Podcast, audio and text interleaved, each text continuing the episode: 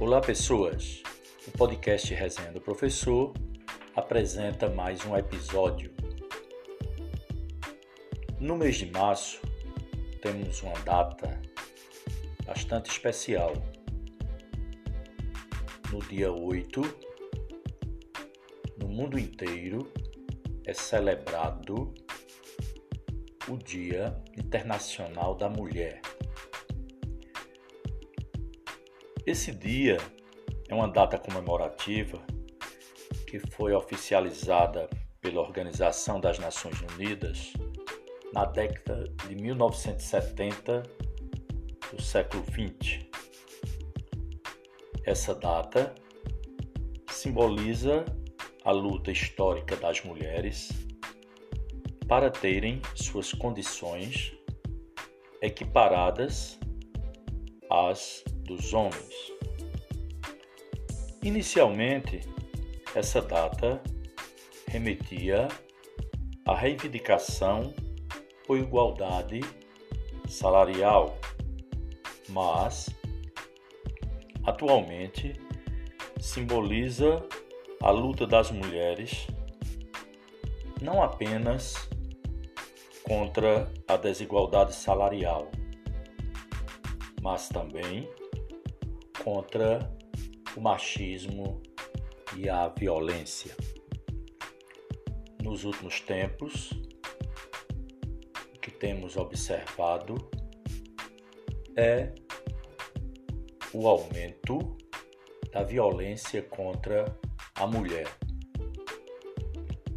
Tal fato se verifica em todas as classes sociais.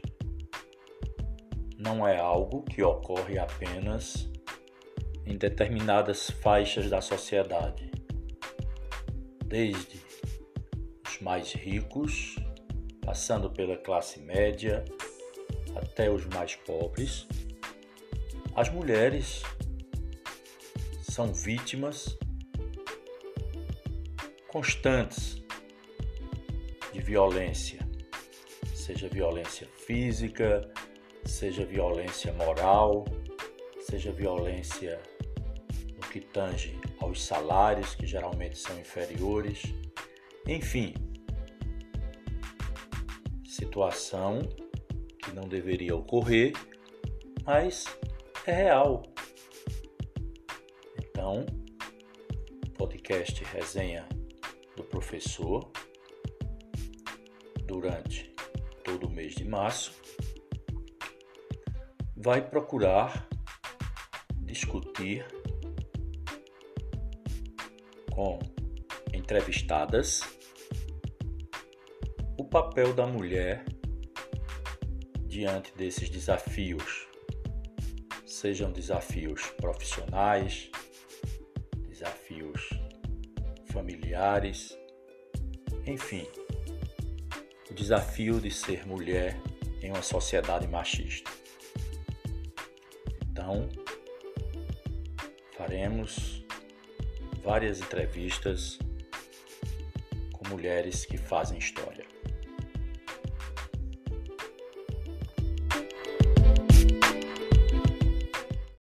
Pois é, gente. O mês de março chegou e com ele é, nós anualmente, né, o mundo inteiro faz uma homenagem às mulheres, cujo dia precisamente é no dia 8. Então, a resenha do professor não poderia deixar passar essa data em brancas nuvens, como assim se diz. E aí, nada melhor do que homenagear as mulheres ouvindo elas. E ainda mais ouvindo mulheres professoras. E nesse sentido, nós estamos iniciando né, essa série de entrevista, entrevistas com mulheres professoras. E hoje contamos né, com a ilustre presença né, da professora Helena Soares. Seja bem-vinda, Helena, ao podcast Resenha do Professor. Ai, muito obrigada pelo espaço, né? Eu que agradeço Muito obrigada. Estou à disposição. Pois bem, professora Helena. É, inicialmente, eu gostaria de ouvir um pouco da sua história, assim, daquilo que a senhora é, tem como lembranças, daquilo que de, de fato marcou, é? desde a sua a sua infância, onde nasceu, a adolescência, enfim. Fale um pouco para os nossos ouvintes do começo de Helena Soares no planeta Terra. Como foi, Helena? Ah, tá certo. Bom, eu sou natural de Caetés, né? Onde comecei meus estudos por lá. É, aos 14 anos, morei até 17 anos por aí, voltei para Aventura, eu que cigana, e depois Pedra, e estou por aqui. É, hoje eu sou funcionária de, de Buíque, de Arco Verde, onde atuo, e é isso.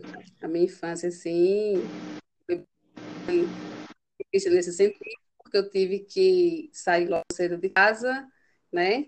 Para morar com minhas e uma vida de muita luta, tudo, e estou aqui, sobrevivi. Ô Helena, e professora Helena, e algumas algumas situações, alguns lugares que lhe marcaram nesse período, infância, adolescência, seja alguma coisa, seja familiar, enfim, algum fato lhe deixou algumas marcas boas, de preferência ou não? Sim, é, a gente é, a gente aprende, né, com tudo aquilo. Somos histórias e nos fazemos história. Eu tenho assim algumas saudades, alguns fatos que fazem minha vida. É, sinto saudades pai, que já se foi, tive uma história muito intensa com ele, né? Outros fatos marcantes, nascimento dos meus filhos e a atuação diária com eles também. E, em vários aspectos, assim, eu tenho lembranças muito, muito boas de, do que tenho vivido. Helena iniciou os estudos onde? Lá em Caetés mesmo? É, eu comecei lá, Recife, aí vim para Venturosa, então estudei lá, inclusive você, professor, e depois vim para Pedra, da Arco Verde, e viajei um pouquinho nesse sentido. É, então já fez, tem até um percurso, né? Caetés, Venturosa, Pedra, Buíque, Arco Verde, então, enfim. Né? Sim. E aí, nesse sentido, aí terminando o ensino médio, você entrou logo para a faculdade? Como foi? É, eu fiz é, matemática, né, para matemática em Arco Verde, e aí fiz em Arco Verde matemática, depois fiz a pós-graduação na UPE, sou especialista em matemática também, em Arco, na faculdade. Ô, professora, e aí, após as formações, a graduação, a pós-graduação, e aí já iniciou a vida profissional diretamente no serviço público ou passou por alguma outra alguma outra função, alguma outra escola? Ah, eu tenho ação em escolas particulares, né, em escolas privadas, em escolas públicas também, trabalhei em Rota, como já disse, em Buíque, em Arco Verde, em Pedra, então já conheço um pouco do histórico, né? Necessidades. E aí foi quando veio então os concursos, não é isso? Primeiro foi Buíque ou foi Arco Verde? Sim, eu tentei vários, né? Sempre gostei muito de ler, sempre tive essa essa habilidade, eu gosto disso. Então, muito bom, porque aí você vai ficando com uma bagagem relação a vários componentes. Eu de, de, em, em 2004, passei em Buíque em 2007, em outros, Mas aí eu fiz a opção por ficar na educação Week e verde. Aí mesmo sendo muito corrido, né, mas aí para desempenhar um bom papel, acredito que sim. E hoje eu atuo tanto em Buíque como em, em Estou numa permuta e começar a atuar aqui em Pedra. Então, por enquanto, ficarei em Buque e em Pedra. O professor Helena, a senhora, é, assim, escutando a sua fala, né, aí a senhora representa assim muito bem essa, né, essa mulher do século XX, do século XXI, né, que ocupa né, é, o seu espaço profissional e ao mesmo tempo, né, tem o desafio de ter filhos, de criar, de educar. Me fale um pouco dessa experiência, porque de fato é um desafio manter uma ordem né, nessa movimentação tão intensa, especificamente falando do seu caso, de deslocamentos entre municípios vizinhos. Como esse desafio de conciliar essas situações? É, não é fácil, e psicologicamente para que é mulher, né, que na maioria das de certa forma, é, de certa forma, porque historicamente isso é conhecido. Ainda hoje carrega esses traumas e vive com eles. Que a mulher, de certa forma, precisa ficar em casa, e a mulher precisa, precisa cuidar da casa, que precisa cuidar dos filhos. De machismo, a gente sabe, e de preconceito. É fácil pela discriminação, não é fácil porque a gente tende, a mulher tem a tendência de se culpar sempre por ter incorporado essa é, historicamente e que a mulher é, é sempre responsável praticamente por tudo. Existe para trabalhar e para manter, mas hoje não é bem assim. Então, eu filhos, né? Tenho um Vinícius que tem 18 anos e que tem espectro autista de 13 anos, Luna, e Annalise, tem 3 anos de idade, e ainda tenho dois vínculos, e é fácil, mas eu preciso, de certa forma, também é, manter a minha família, das filhos, e não é fácil, é que complicado você sair de casa nessa situação.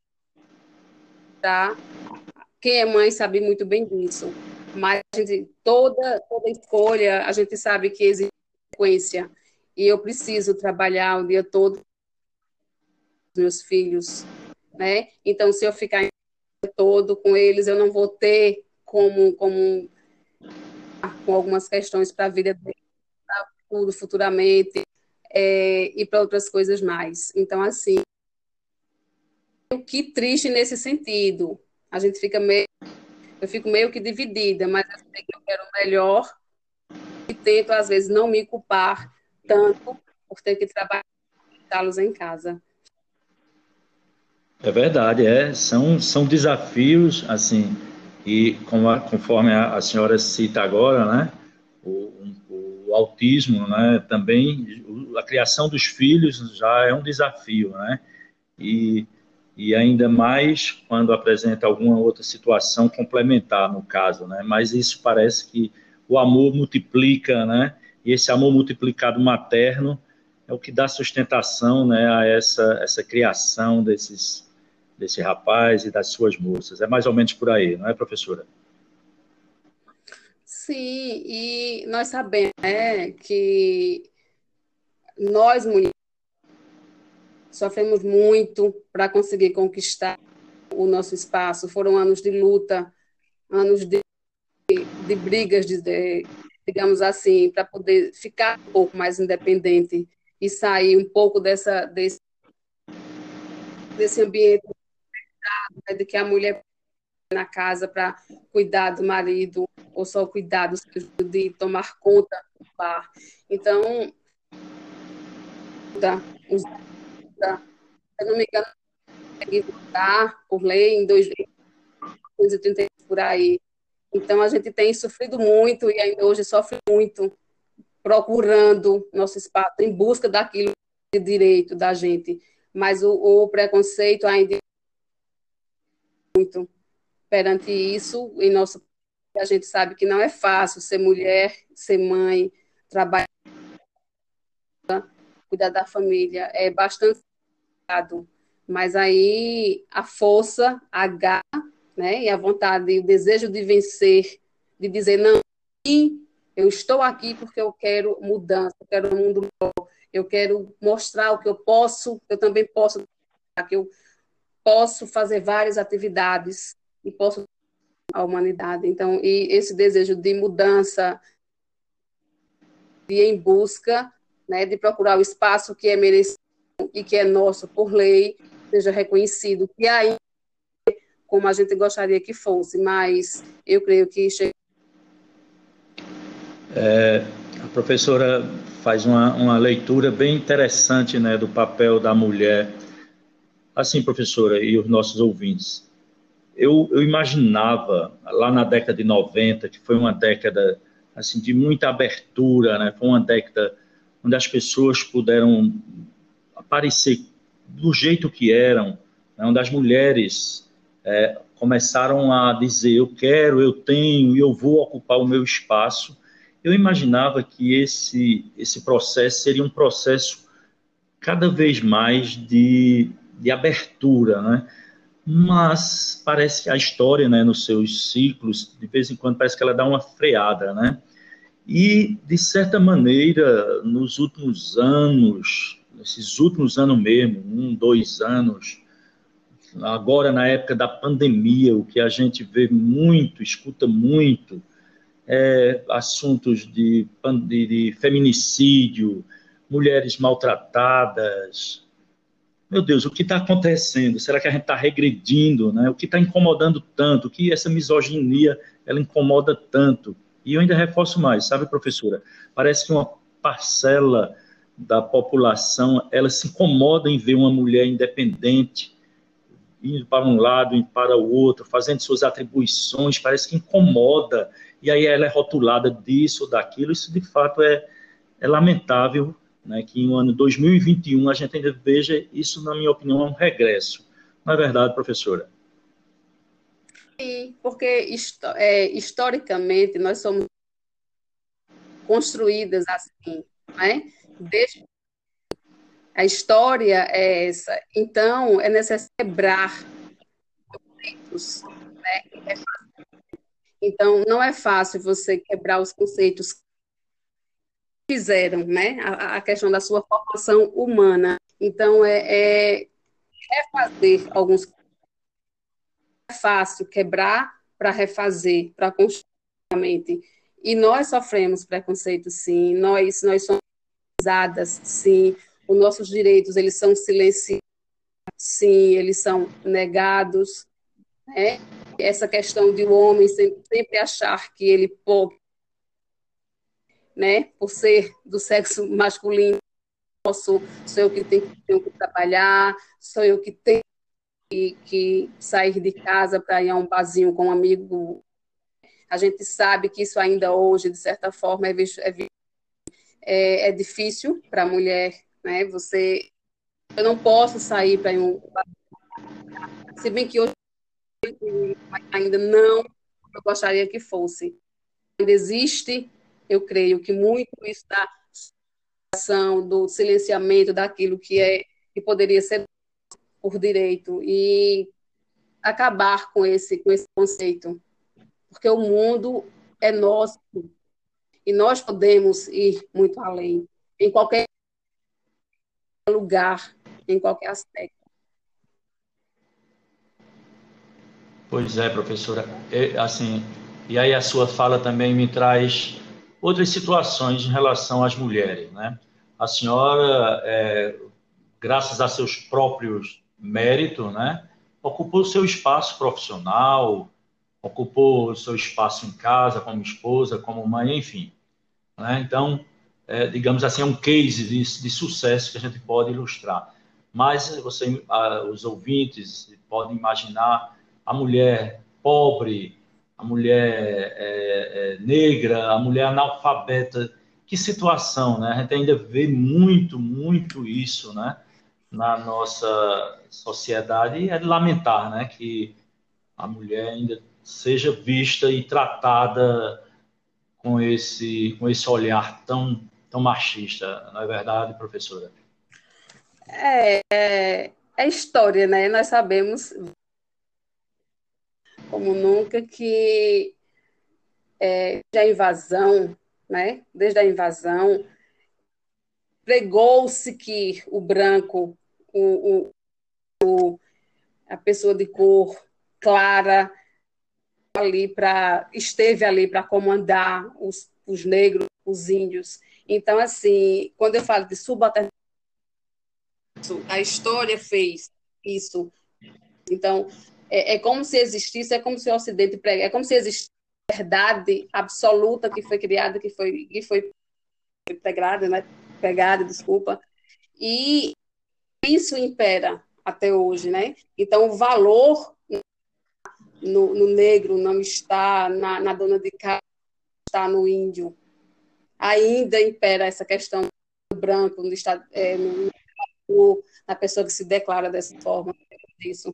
Então, não existe uma verdade precisa desestabilizar essa situação, né? De que, você é de religião A ou B, ou que você é de raça A ou B, está mais ou a menos. Então, o preconceito, ele impera em todos os sentidos também. E a gente precisa te dou os parabéns pelo espaço justamente por isso, porque a gente precisa quebrar, quebrar essa, esse, esse que essas, essas, essas rotinas, né? De que existe uma classe que pode mandar e que a outra precisa obedecer.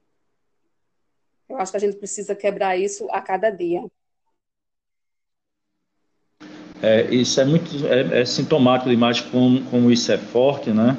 Porque, por exemplo, a gente não vê, apesar das mulheres ser aí metade ou mais da metade da população, né? Mas a representatividade política feminina ainda é muito tímida, né? seja nas câmaras de vereadores, nas assembleias, lá no Congresso Nacional, né? ainda é muito tímido, mas é como você bem, é, bem, bem explica, né?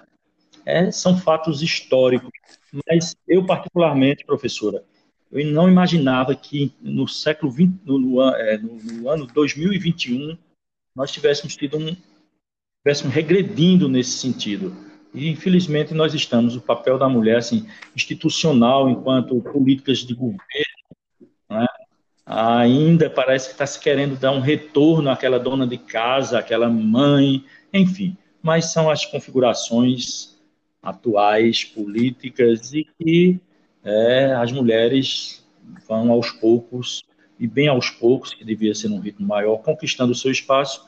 A senhora mesmo é, é um exemplo disso. Obrigada.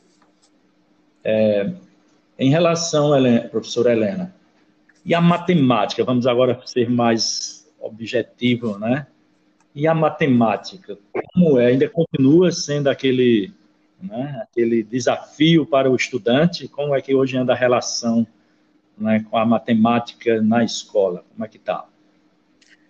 É, Walter, Be é, Walter Benjamin, ele se falar com propriedade de uma ação, de um objeto, você precisa sentir, sentir os cheiros, os gostos, provar daquela comida, sentir na pele o frio. E aí eu falo com propriedade, né? Eu atuo há, há muitos anos e matemática também disciplina bastante discriminada, né?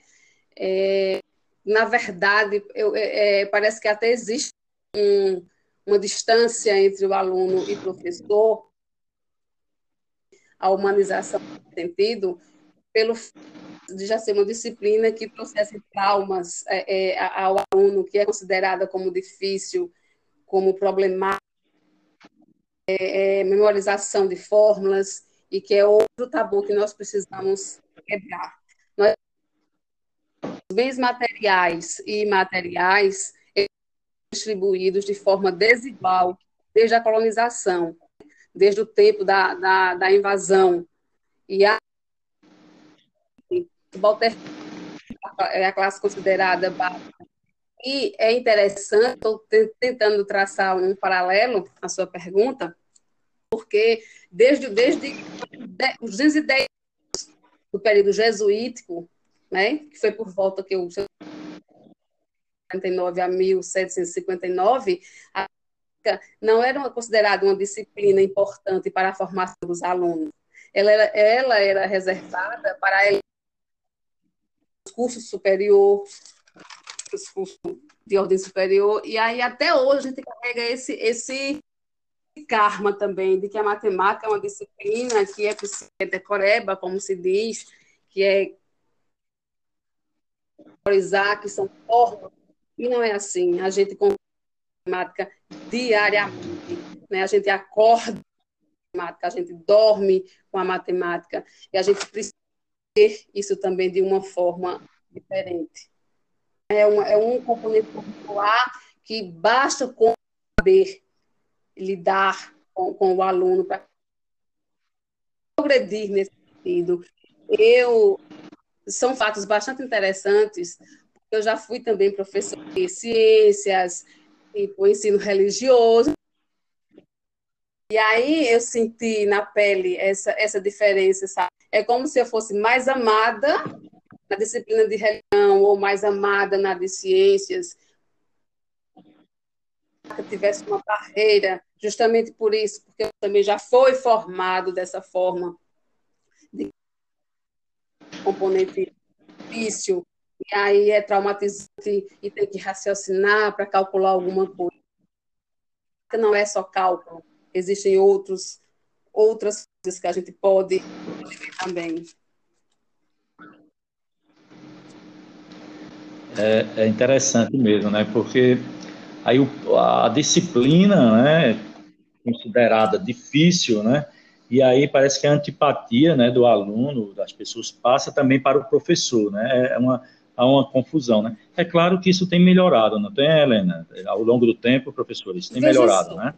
Veja só, eu acho que porque eu acho que o sistema de ensino também tem melhorado, entre aspas, ou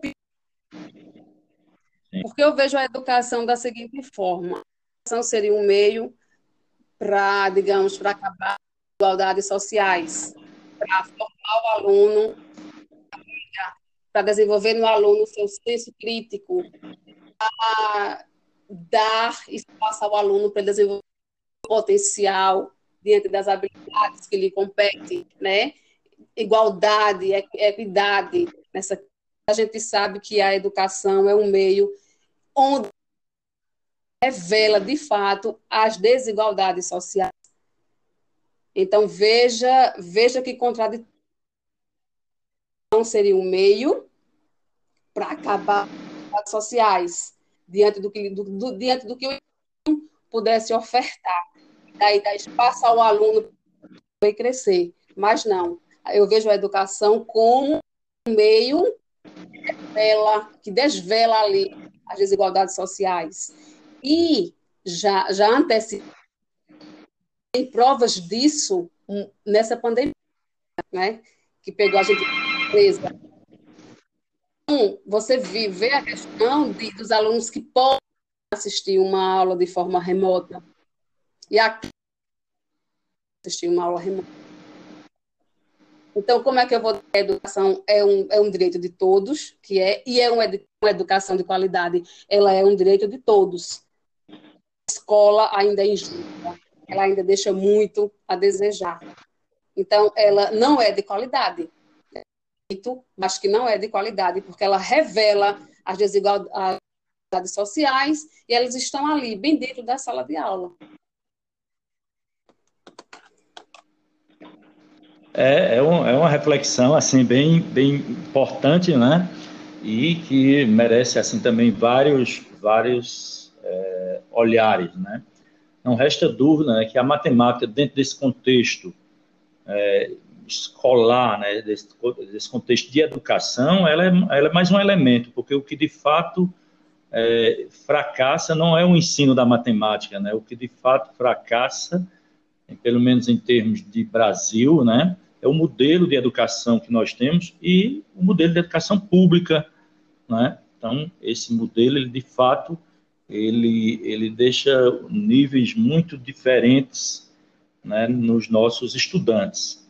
E é, de fato, é uma, assim, é uma preocupação muito grande né, de como superar a professora mesmo coloca, né, que isso ficou muito patente, né, ficou muito visível, né, palpável mesmo, agora no período da pandemia, não é? Essas diferenças. E isso é, assim, lamentável, porque as consequências né, desse ano parado, quanto tempo se vai passar ainda, né, para o ensino público e para o seu público, não é, professora, que é o, a maioria das pessoas, da, da, da população, então as consequências elas vão ser sentidas por décadas. Se o que já não estava bom, né, era visível, imagina agora após a pandemia. De fato, nós temos é, um, um desnível muito grande. Não é isso, professora? Sim, e eu falto mais que até o nosso sistema de avaliação falido, né? Porque eles eu, eu posso sentir na pele, para falar do, de Benjamin, porque aí quando você sente ele, é, você pode falar com propriedade. Né? Assim, pra, a começar pelo nosso sistema de, de avaliação, eu acho interessante que o professor ele é responsabilizado, né, pelo, digamos, entre aspas, fracasso. Né? Nós somos monitorados pelo currículo, currículo que há uma diversidade feita a nossa.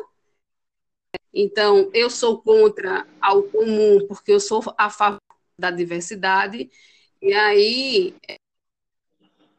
do sistema das avaliações externas, porque nós somos medidos né, por uma disciplina matemática e. E eu já ouvi muitos professores, lamentavelmente, falando cidade A está bem, cidade B está bem, cidade C está mal. Eu entendo que a educação do nosso município, país, ela está sendo medida por uma nota, por uma proficiência no e português e educação não é isso, né? é, é, aluno precisa desenvolver as habilidades as habilidades em portuguesa, em história, como em geografia, mas aí a educação não limita a, um, a, um, a uma avaliação externa ou interna. A educação é algo amplo, é algo muito mais amplo do que isso. No 205 da Constituição, ele nos diz que a educação é dever né, do Estado. Da... Acho que ele fala mais ou menos que tem o dever de desenvolver o aluno em sua completude, que o aluno precisa tornar intelectual e tomar o rumo que ele bem desejar. Né? Eu entendo que é, é usar né, o, as, as habilidades do aluno que ele possa desenvolver de forma crítico, um ser produtivo. Então, eu não vejo isso acontecer em nosso sistema de avaliação, e muito menos para a classe, né, que eu, que eu te digo, que sente e que é subalternizada. Isso é onde não acontece. Podemos nos deixar enganar por isso. Que a educação está bem porque meu aluno tirou uma nota na matemática no ano de prova de português. A educação não é apenas isso. Né? Então, é necessário sair dessa caixinha né? e olhar a ação de fato que temos construir. Então, resumindo, o professor, escola ou município é responsabilizado professor porque a gente não foi bem, não porque não atingimos o nível. Mas aí vamos ver por que isso acontece. Quem é responsável por isso é o que eu digo, as desigualdades e que parece elas vão prevalecer. Existe um grupo hegemônico, existe um grupo e que parece que isso se perpetua. Porque tem que ser assim. É como se tivesse uma, aquela classe, eu preciso impor um currículo àquela classe, preciso preparar a classe para um mercado de trabalho. Não sou contra quem vai trabalhar, claro que não. Mas aí parece a preparar a, as pessoas, a sociedade para o mercado de trabalho e não para a vida como tanto desejam e, e tanto querem. Então, existe essa, essa, essa dominação nesse sentido. Currículo, claro que não, sou a favor, mas currículo que favoreça o lugar que existe ali, que favoreça a cultura daquele, daquele, daquela comunidade. Sou a favor currículo que chegue a, a trabalhar e a, a, é, a juntar o trabalho e, e a escola ao mesmo tempo. Não me engano, nós temos, eu acho que 26%, certeza, mas eu acho que é nessa faixa, não sei, de alunos que conseguem chegar no superior. E onde é que está o tem que escolher entre o trabalho e entre a, a, a escola. E se eu sobreviver, eu preciso trabalhar para ganhar dinheiro para sobreviver. Então, eu trabalhar. O mais urgente é o meu alimento, entende? O mais urgente é o meu trabalho. Então, a escola fica meio que de lado. E se eu estudar à noite, se eu trabalho o dia todo e vou estudar à noite, então certamente eu vou, não vou produzir como deveria. Então, que sistema de educação é esse que eu entre estudar e trabalhar para sobreviver?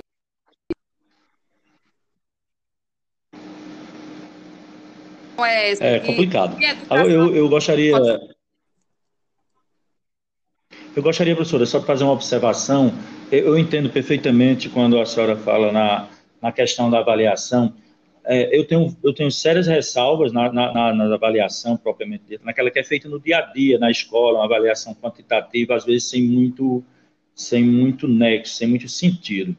Nas avaliações externas, eu, é, apesar, como todos sabem, de só serem avaliados os conteúdos, é, a proficiência em português e matemática, mas se a gente for dar uma olhada, é porque geralmente se hiper, supervalorizam os números finais, né?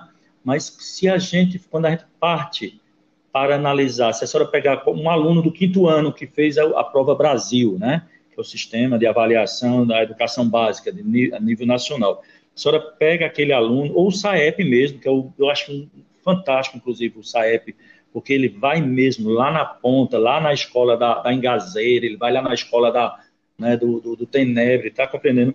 E se a gente pega os resultados daquele aluno, resultados numéricos, eles saem, tudo bem, ah, bota um ranking, etc. Mas se a senhora for ver, e os todos forem ver, por aluno, então ele mostra o nível realmente de compreensão, ele mostra a proficiência, ele mostra os descritores, os indicadores que deveriam ter sido é, absolvidos pelo aluno e por as, as razões que a senhora já explicou aí muito bem, né, razões sociais, enfim, eles não eles não absorvem as notas, aí as notas são vistas só como números, mas se a gente fosse deter né, aos aos indicadores, né, aos descritores que são feitos por aluno, é um trabalho muito interessante, mas só revela, né, só revela né, a dificuldade da educação de modo, de modo geral, né, que é feita nesse, no nosso país. Eu, eu só ressalto assim, eh, César, que diante do que a gente vive nas escolas, eu é como se a importância, eu estou querendo dizer aí, entendeu? É como se a, a importância da Sim. educação nesse sentido, né? Então, cuidar dessas desigualdades, porque a escola também não é voltada, voltada para isso. O que é que falta? O que é que, isso. que falta para a gente trabalhar em conjunto, no sentido de desenvolver as habilidades em matemática e em português, mas também desenvolver uma educação de qualidade, como, como é dita em lei, não sou contra as avaliações externas de forma alguma. Eu só acho que ela não deve ser para qualificar a educação, entende? O, o professor Helena, eu acho que eu acho que ainda tem uma, uma luz no fim do túnel. É, os, as, e, e, isso é o que assim está fazendo alguma diferença em algumas situações. É o ensino integral, tá? E quando eu falo no ensino integral, não necessariamente o ensino no tempo integral, são coisas muito parecidas. Mas não, o ensino integral, claro, ele ocorre em um tempo maior. Mas o ensino integral, ele perpassa por vários, por vários caminhos que é, me levam a, a refletir sobre isso que a senhora diz que não apenas preparar para o mercado de trabalho, preparar para isso, ou preparar para aquilo.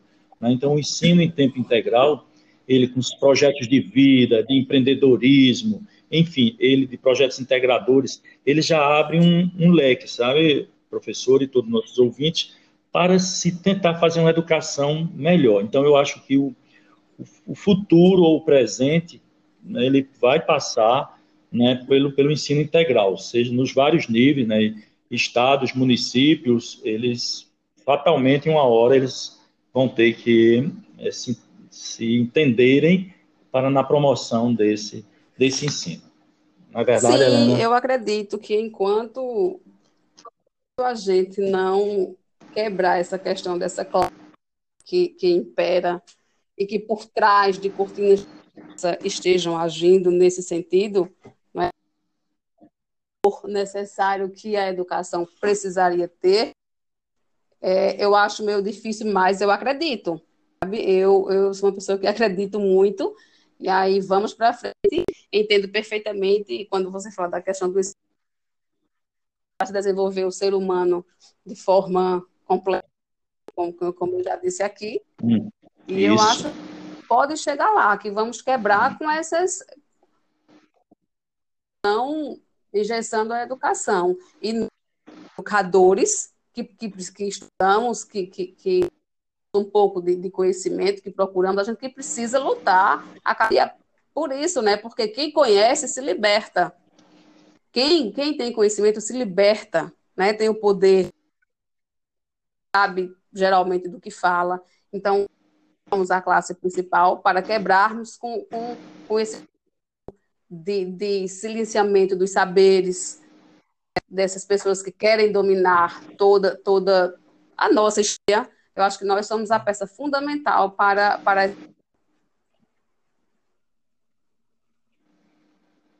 E, e deve-se também levar em consideração, nesse contexto, né, a, a, a, figura do professor, da professora, né, a valorização profissional. E eu quero deixar assim bem claro, se a professora e os ouvintes, quando eu falo em valorização profissional, é um conjunto de ações, não necessariamente Sim. só o salário não necessariamente. A valorização profissional ela vai muito mais além. Nós temos exemplos, N exemplos, assim, as, as por uma questão assim, de, de, de, ética profissional e assim, em relação a municípios, a gente não, eu não, não me permito citar nomes, mas às vezes a gente tem municípios, tem regiões, tem estados que os professores ganham bem, tá? E ótimo, nós queremos ganhar bem, nós precisamos ganhar bem, nós trabalhamos bem e precisamos ser remunerados por isso mas quando eu falo em valorização profissional, vai mais além do que salário. Né? Então, pagar bem o professor é uma obrigação, mas a valorização profissional passa também em uma estrutura física adequada, em uma quantidade razoável de alunos por sala, sem exagerar em número de matrículas, em merenda de qualidade, em livros, né? enfim, essa é a valorização profissional. O salário então, é assunto nós teríamos né, para conversar muito mais. Então, a resenha do professor, o podcast, fica muito feliz né, em ter trazido nessa abertura dessa série de entrevistas com as mulheres a professora Helena Soares. E não poderia deixar né, de falar, inclusive já estava no nosso roteiro, né, dos avanços na formação profissional de da professora de matemática Helena Soares, né, que recentemente é, teve um projeto aprovado aí para o seu curso de mestrado. Agora eu quero que fale bem direitinho ah, desse tá projeto, professor. É, eu quero estou muito feliz né, com, com o resultado. Dois anos e meio de muito estudo, diário, estudava manhã, tarde, noite, mesmo trabalhando. E assim, cheguei a fazer, acho que tá anos mais ou menos, na UFP, é, passei etapas e fui do projeto. Mas aí eu entendo que tudo isso é uma construção, é um, é um crescimento, e que a gente precisa passar por várias etapas para a gente crescer. Lamenta muito porque, é, tipo, não, não passei de primeira, de lá na frente a gente vai entender porque quer crescer e crescer mais um pouco. Então, na primeira vez que eu fiz, eu fui na defesa do projeto por meio ponto, sete, tirei seis e meio e foi lamentável, foi muito bom. Foi muito Era bom fazer, estudar muito mais o dobro e, e isso né? Então a minha escolha desse processo, né, seletivo do mestrado político e epistemológico, que é dos instrumentos mais nobres que temos no momento, que é que é a pesquisa e que é tão criticado pelos nossos governantes, né? O qual ou os quais, eu digo qual, que esses esses benefícios que a universidade teria, né? Como se quiser com a pesquisa, é como se destruir, não quisesse mostrar a, a realidade que está ali, né, bem na nossa frente. É como se quisesse silenciar a verdade, justamente para falar a gente. Mas a nossa força é ó. Então, o meu projeto, que foi né, em educação e matemática, pesquisa as representações sobre aprendizagem tidas por professores de matemática, just, é, digamos, possíveis assim, de formação humana dentro desse contexto de ensino. Por que eu quis fazer isso? Pela conversa que nós tivemos, entendeu? Certeza, difícil, né? memorizar. Então, eu quis quebrar um pouco, quis trazer a matemática para outro ambiente, para outro âmbito, que a gente que pode dar de humanização para sim, né? que é um componente fantástico. Então, quando eu trago as representações sociais, eu quero dizer com isso que é, o que é que o professor matemática representa em relação à disciplina de matemática, sala de aula. Como eu vou pesquisar, né, então eu vou, eu coloco em acha realmente que o componente curricular é de difícil acesso, que é traumatizante, que é complicado. Ou se ele acha que a gente pode humanizar, pode ser, que pode existir uma relação de amor, de uma atenção maior para com o aluno. Então, as relações sociais são um conjunto de conhecimentos, de opiniões, determinado grupos. Eu quero pesquisar esses, esses professores para saber como é que eles sentem, como é que eles vivem essa relação é, em seu ambiente com seu aluno dessa disciplina de, de matemática.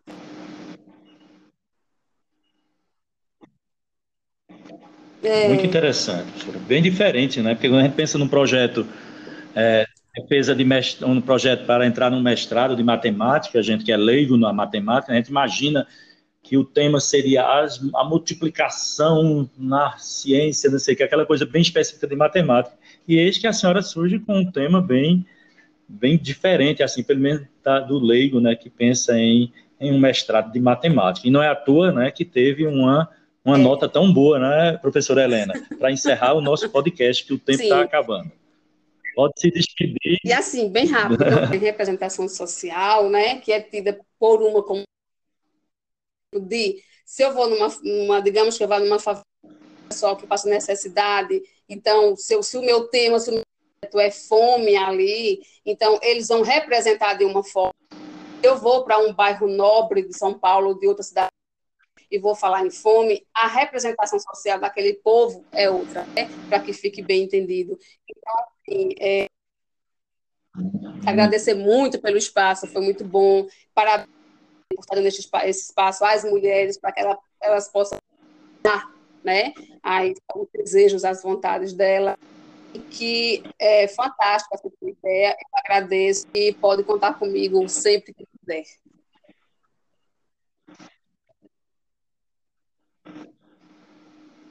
Professora Helena Soares, o podcast Resenha do Professor fica muito lisonjeado em ter lhe ouvido nesse episódio.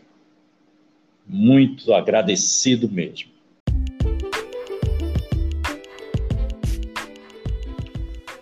O podcast Resenha do Professor encerra mais um episódio. Lembrando que, durante todo o mês de março, faremos homenagem às mulheres. E nada melhor do que entrevistar mulheres que fazem história na nossa região. As nossas próximas convidadas são as professoras Séfora Barros e Viviane Patrícia Cavalcante. Contamos com a audição de todos e de todas, prestigiando as mulheres no mês em que comemoramos o Dia Internacional da Mulher.